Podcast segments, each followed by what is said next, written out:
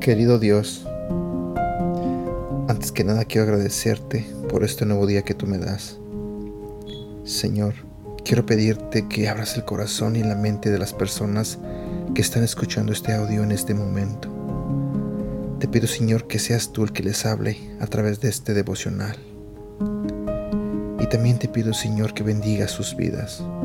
En el nombre de Jesús. Amén. Hola, ¿cómo estás? Buenos días. ¿Estás listo para escuchar la palabra de Dios en esta mañana? Prepara tu corazón y tu mente para lo que Dios te dirá el día de hoy. Hoy hablaremos de un tema que se titula Dejar atrás el pasado. Mi nombre es Edgar y este es el devocional de Aprendiendo Juntos. El punto de partida de lo nuevo es deshacerse de lo viejo.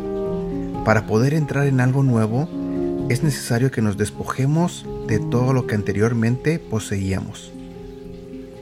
Esto incluye nuestra manera de pensar, nuestras actitudes y nuestros hábitos.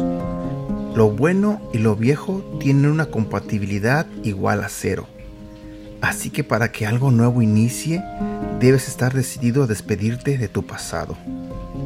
Uy, esa frase está muy buena. Te la voy a decir nuevamente.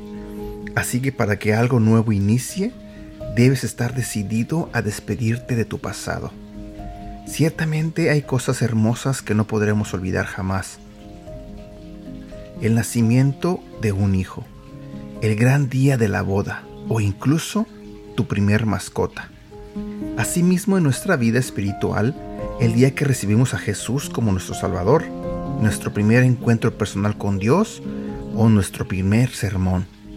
Hay momentos que definitivamente no olvidaremos, pero cuando hablamos de dejar atrás nuestro pasado, es ciertamente dejar todas aquellas cosas y recuerdos que no nos permiten avanzar. El corazón es un órgano pequeño, pero que puede almacenar muchas cosas que entre ellas, por ejemplo, el rencor hacia alguien que nos dañó, el resentimiento hacia alguien que nos engañó, odio o incluso sed de venganza por una acción en nuestra contra. Cuando almacenamos todo esto en nuestro corazón, sin duda alguna no hay espacio para recibir lo nuevo. Atarnos a las heridas de nuestro corazón es lo mismo que no nos permite que éstas sanen. Dios espera que en nuestro corazón amemos y perdonemos a los demás de la misma forma que Él nos amó y nos perdonó. Esto aún sin nosotros merecerlo. No podemos haber hecho algo bueno para obtener su perdón o ganar su gran amor. Simplemente Él decidió amarnos y perdonarnos. No podremos hacer mucho por nuestro pasado, pero sí con nuestro presente. Y si te aferras al pasado, no podrás disfrutar el presente y el futuro que Dios tiene para tu vida. ¿Quieres hoy revisar qué es lo que hay dentro de tu corazón que no te permite disfrutar el presente que Dios te da? Perdona a los que te hicieron daño. Libérate de todo mal momento y prepárate para amar y servir a los demás otra vez. Amar y perdonar es ciertamente una decisión. Te lo diré nuevamente. Amar y perdonar es ciertamente una decisión. Asimismo, como mencionaba, no todo es malo. También si has tenido una buena temporada, no es tiempo para acelerar tus victorias pasadas. Ahora tienes que prepararte porque tus mejores victorias están frente de ti.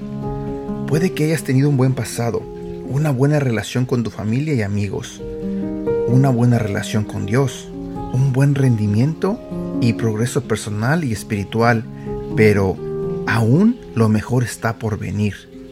Deja atrás el pasado y extiéndete a lo que está por venir.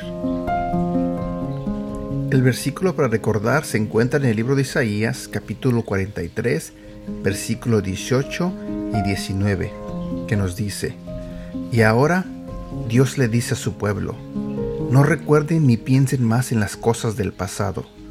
Yo voy a hacer algo nuevo y ya he empezado a hacerlo.